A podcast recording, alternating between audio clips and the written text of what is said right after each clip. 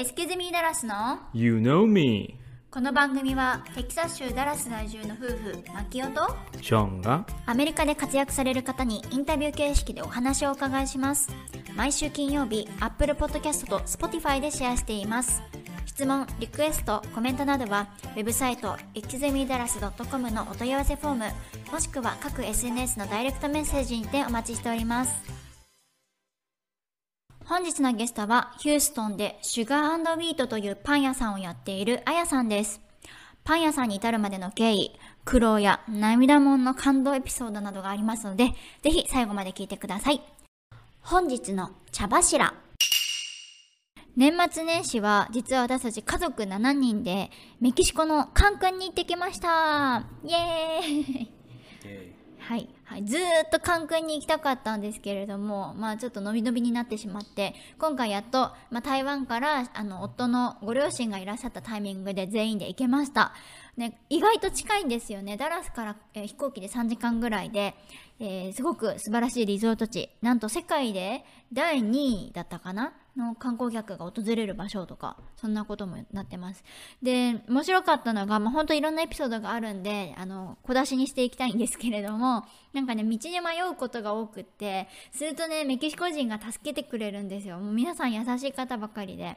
なよくわからないんだけど、なんか日本語わかるメキシコ人に2回も出くわしてて、あのね、あのうち中華人の家なので、台湾系なので、なんか中国語で話しかけられるかなとか思ったんですけど、なんかそれよりも日本語で話しかけられる方が多くって、なんかメキシコと日本ってね、やっぱ仲いいからそういうとこにあるのかなってこう勝手に想像して、あのすごいあの親切で私としてはとてもいい気分にさせてもらいまして嬉しかったです。ありがとうございます。以上。はい、メキシコで何食べましたか？えー、タコ、なんだか、うーん、何が食べたかったの？タコスそう。で、食べれた？食べました。どんなタコスだった？ストリートタコス。うん。それは？どういうタコス？普通のタコスのどう違うの？美味しかったです。具体的にお願いできますか？うーん、めちゃめちゃうまかったです。抽象的すぎるよ。そっか。いや、以上です。本日の湯飲み。あやさん、今日はよろしくお願いします。よろしくお願いします。あやさん、今どちらにお住まいですか？テキサスのヒューストンです。じゃあ私もダラスなので、同じはい州ということで、5時間ぐらい離れてますけど。離れてますけどね。えー、まず簡単に自己紹介をお願いできますでしょうか？ブラウン・アヤと言います。2009年に当時軍人だった主人と結婚して、結婚を機に渡米してきました。で、初めはサウスカロライナに住んでたんですけれども、で、そこから、まあ、軍人なので転々としていて、ノースカロライナに行って、サンディエゴに行って、で、セントルイス、サンディエゴでヒューストンに来ました。もう、結構いろいろ行ってるんですね。そうですね、いろいろ。えーヒューストンにいらっしゃったのが、いつ？2020年ですね。あ、3年前ぐらい。ちょうどコロナああ、ですね。やっぱりこの大変な時に移住していらっしゃってコ。ロナ禍の中、はい。ってまいりました。いろいろ住んでみてどうでしたか？ヒューストンの印象とか。全然違いますよね。そうですね。でも今私、ケイティっていうところに住んでるんですけど、はいケイティ、アジアンタウンとかもあって、すごく住みやすいので、うん、良かったなと思ってます。そうなんですね。そう私もお伺いしたことありますけど、チャイナタウンすごい大きいですよね。そうですよね。タタウンもすごく大きいし、だから、まあ、アジア人だけじゃなくて、ダイバーシティのね、あとかって言われてるみたいなんですけど、本当にアジア系がすごく多いから、日本人には住みやすいですよね。そうでしょうね。びっくりしました。なんか、ダラスも一応、まあアジアでもいいですけど、ヒューストンまではじゃないし、ヒューストン道路の標識も中国語とかああるじゃない？ですか。ありますよね。あるあるびっく。りしました。ね、旦那さんは？そうです。あの、台湾に在台湾の方ですよね。はい、そうなんです。なんで、まあ、日本語も喋れるんですけど、一応母国語は中国語みたいな感じですね。本題に入っていきたいと思いますが、あやさん、今、何をされて、何を販売されていらっしゃるんでしょう？私はヒューストンでパン屋さんをやらせていただいてます。私もインスタグラムではい。発信しておりまして、シュガーウィートですね。ランドリートです。ありがとうございます。パン屋さんに至るまでのなんか経緯とか教えていただけますか？そうですね。経緯。まずは、まあ、2009年に私が渡米した頃っていうと、まあ、まだ全然インターネットもそこまで発達していなかったし、まあ、もちろん日本のものとか、まあ、パン屋さんなんて本当になくて、で、私が、私自身がパンが好きなので、美味しいパンが食べたいので、あの、すごくパンをよく作ってたんですよね。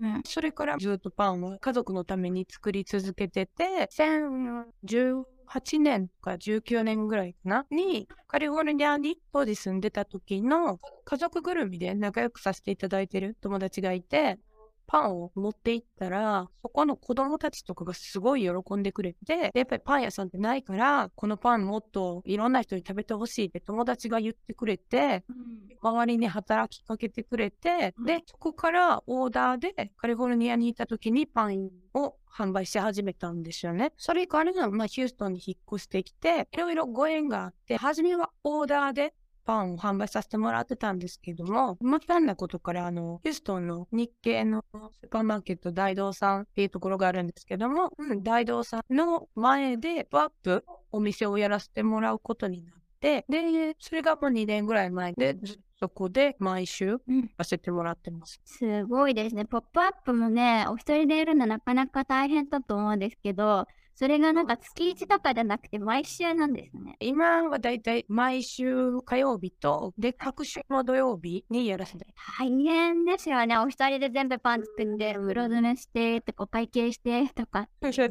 全部一人なんでね。もう、あれじゃないですか。お手伝いさん欲しいなって思う時じゃないですか。すごい思ってた時もあったんですけど、やっぱり去年、一昨年とかすごく忙しくさせてもらってたから、なんか誰か頼んだ方がいいのかなとも思ったんですけど、もう自分でできる範囲でやっていこうかなっていう方向にシフトチェンジして。うん。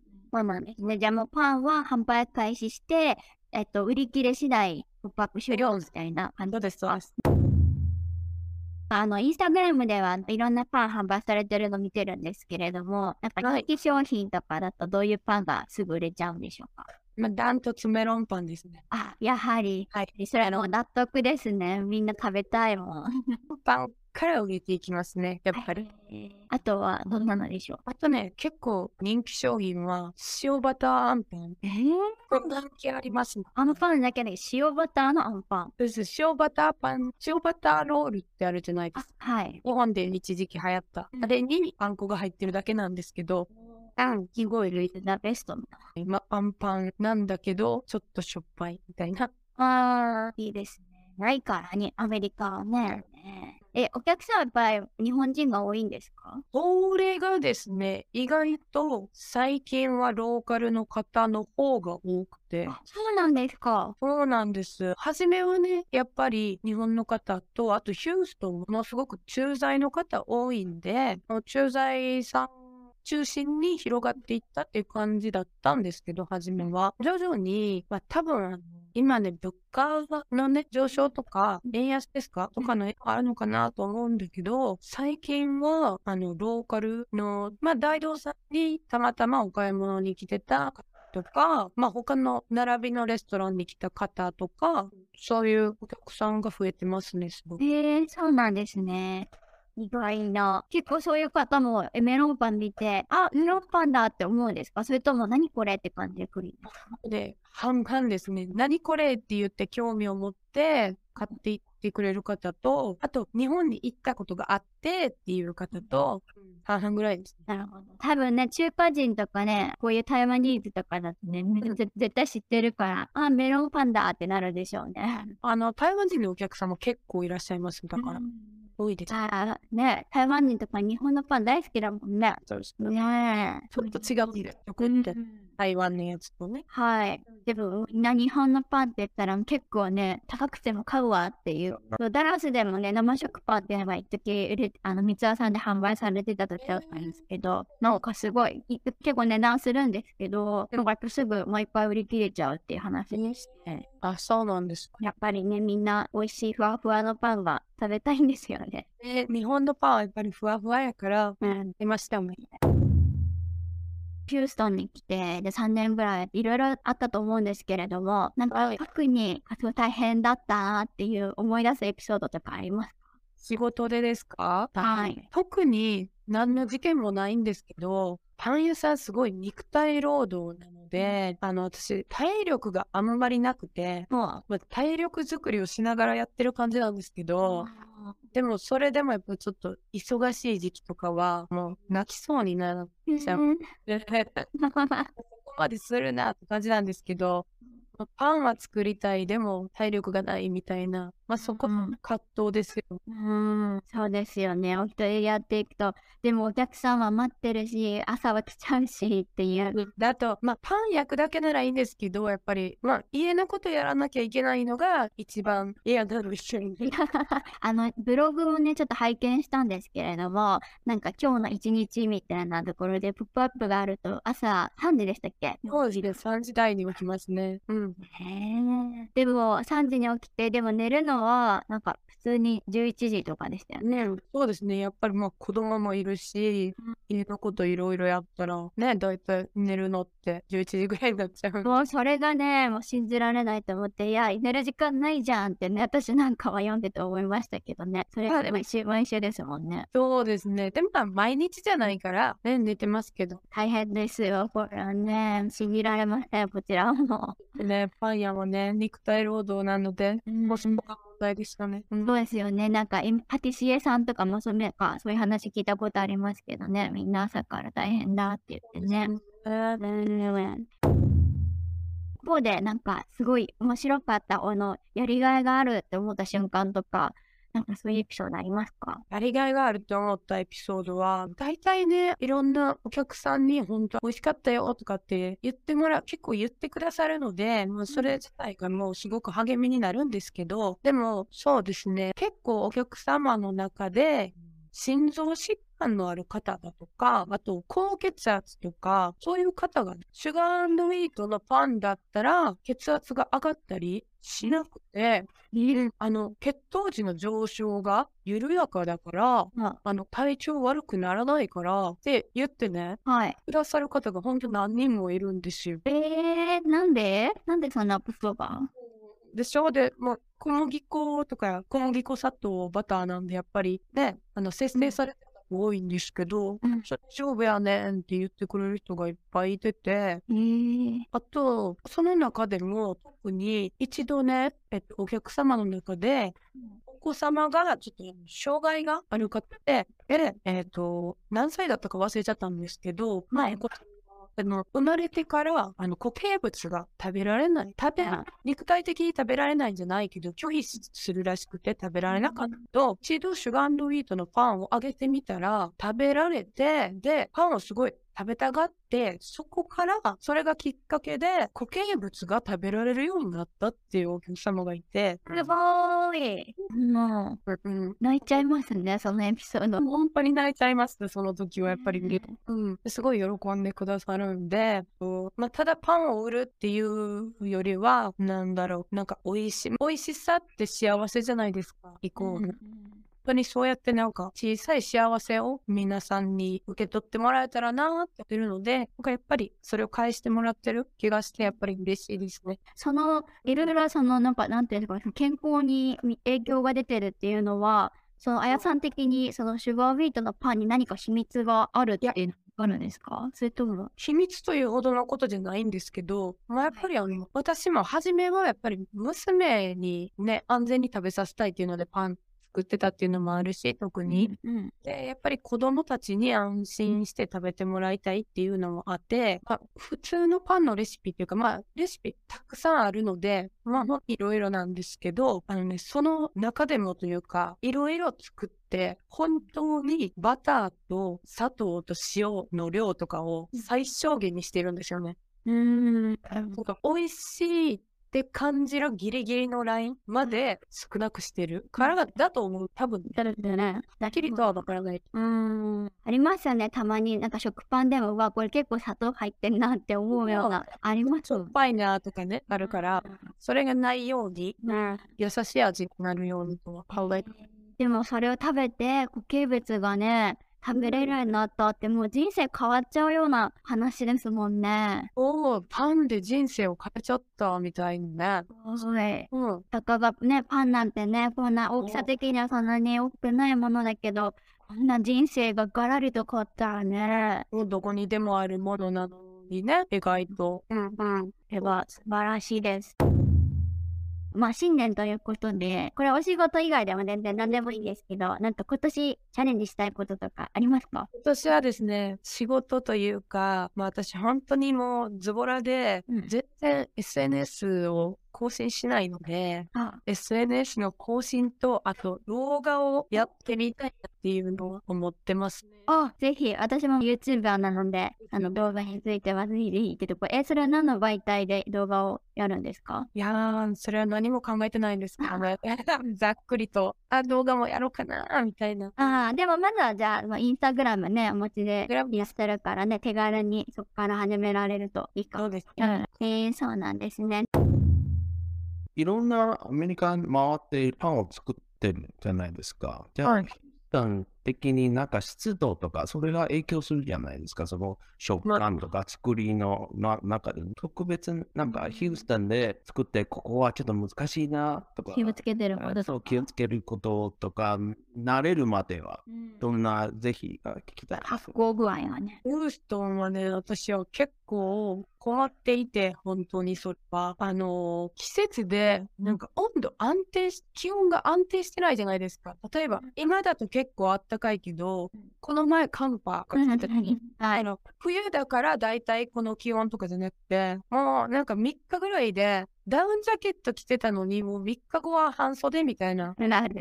ね、はい。そうそう。で、湿度もすごいと思ったら、ほんとめちゃくちゃ寒いとか、でうん。朝だけすごい気温落ちるとかあるから、意外とね、なんかオーブンが、オーブンの温度が安定しないっていうか、なんか発酵の時間とうん。調整がね、なかなかうまくいかない時があって、結構失敗してるんですよ、実は。はい、でもいや、ほんとそうだと思います。3日ぐらいで全然20度とか、平気で温度が違うから、そうそう。買うのが大変。すごい影響してますね、パン作りには。なんか、あのー発酵機とかね、使えばいいんでしょうけど、きっと。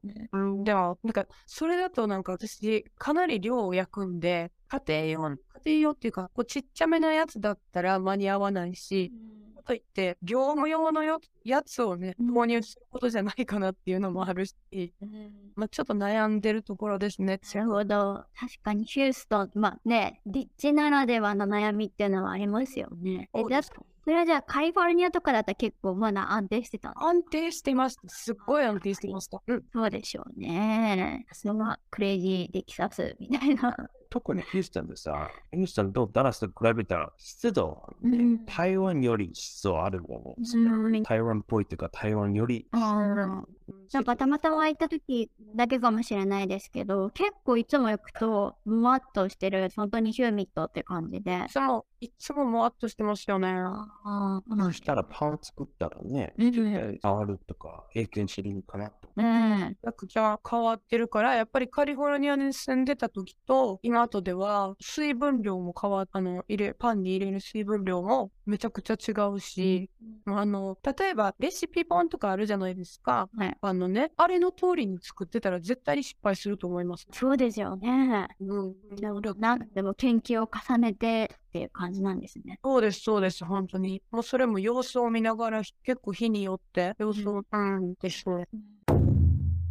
ヒューストンは特別な、なんかここでヒューストン限定商品が作っていらっしゃいます。あ、ヒューストンならではのパン。ならではのパンですか？なんかないですか？なんだろう。でも、まあ、テキサス、テキサスバーベキュー。バーベキュー、バーベキューですか？バーベキューのパンに？あと焼きそばパン。パンよりあのバーベキューパンとか、美味しそうじゃないバーベキューパン行きますか？ねえ。でもまあ、普通にバーベキュー店はさ、食パンにね、カルで食べるよ。あ確かにね。確かに。ねそれは、あの食パンにって。上に海苔と紅生姜。完全に焼きそばパンじゃないですか。うん、一緒。美味しいのか。まあご当地パンをし、ちょっとまあ、ありありかもしれないです。ありですかね何か考えてみましょうか。結構、あの、定期的になんか、新フレーバーとか、新商品とか出したりあるするんですか？あの、メニュー決まってないんで、結構ね、毎週、あの、固定であるのは、食パンとメロンパンで、で、あと結構、あの、人気商品でスコーンよく売れるので、ああ、うんでもスコーンのフレーバーも、本当あの、自分でもね、実はパン何種類あるのか把握してなくて、結構気まぐれというか、時々で、うん、メニュー変えちゃうんで、はい。だから結構、毎週来てもらっても違うものがあるっていう風にしたいなっていうのを思ってて、で、まあ、人気商品は絶対に置いときたいんで、食パンとメロンパンは固定で、だろっていう感じですね。いいですね。で、行くたびに違うパンが食べれるっていうのはね、そうお客さんとしても楽しい。そうそう、かなと思って。はい。わかりました。では、最後になっていくんですけれども、あやさんの方から伝えたいこととか、宣伝したいことがありましたらどうぞ。伝えたいことですか？そうですね。とまあ、私はまあ今活動してるのはヒューストンなので、まあそれ以外ではまあ、うん、売れないんですけれども、まあヒューストンで、まあ台湾系だったり韓国系だったりとか、まああと結構美味しいあの、フレンチベーカリーとかも多いので、まあパンはね、結構困らないかなとは思うんですけども、なんですけども、まああの、先ほどもちょっとお話ししたんですけど、まあ一応、シュガーウィートのパンはちょっと健康にもいいよっていうのもあるし、まあお子様にも安心して食べていただけるっていうのもあるし、あとやっぱり、あの、日本の文化じゃないですか、日本のパンって。うんなので、やっぱり日本のパン、まあ私が作っているのは本当に結構昔ながらの日本のパンっていうのを作ってるので、地元の方にもだし、あとまだまだ伝わってないなと思うから、ヒューストンとか近郊に住んでる日本人の方とかも、まあもっと手に取ってもらって食べてもらえたらなっていうのを本当に思ってるんで、ラーメン屋さんっていっぱいあるじゃないですか、アメリカ。はい。ここ数年すごく増えたじゃないですか、ラーメン屋で、うん。私、ラーメン屋さんがあんなにあるならば、日本のパン屋さんもアメリカにもっとできてもいいじゃないかって思ってるんですよね。はい。で、最近物価高もあるので、ちょっとあまりね、わざわざ日本のパンじゃなくてもいいや、みたいな感じの声も聞くのでね、ちょっとさ、なって思うんで、この一つ日本文化を盛り上げるということで、うん。シュガーウィートのパンぜひ食べていただきたいなと思っています。ありがとうございます。私もね、ぜひ次回、ちょっとまだいつになるかわかんないけど、ヒューストンに行った時にはね、食べ、食べたいです。ぜひぜひお願いします。はい。具体的にえ何曜日にどこに行けばあるんでしょうか？毎週火曜日の朝11時からヒューストンのウエストハイマーにある大道っていう日系のスーパーの前で売らせていただいてまして、あとは土曜日は大道さんにいる時もあるし、あとローカルのファーマーズマーケットに出してたり、結構不定期で、あの、いつもインスタグラムでお知らせさせてもらってるので、いました。じゃあ、ヒューストン近郊にね、お住まいの方はぜひ、あやさんのインスタ見て買いに行っていただければと思います。よろしくお願いします。じゃあ、あやさん、今日は本当にありがとうございました。ありがとうございました。はいぜひまたいらしてください。はい、またよろしくお願いします。当番組へのゲスト出演希望募集中です。次戦多戦問いません。概要欄のリンクからご応募お待ちしております。イキズミダラスは YouTube、ブログ、各 SNS を運営しておりますので、ぜひこちらもチェックお願いします。それではまた次のエピソードをお楽しみに。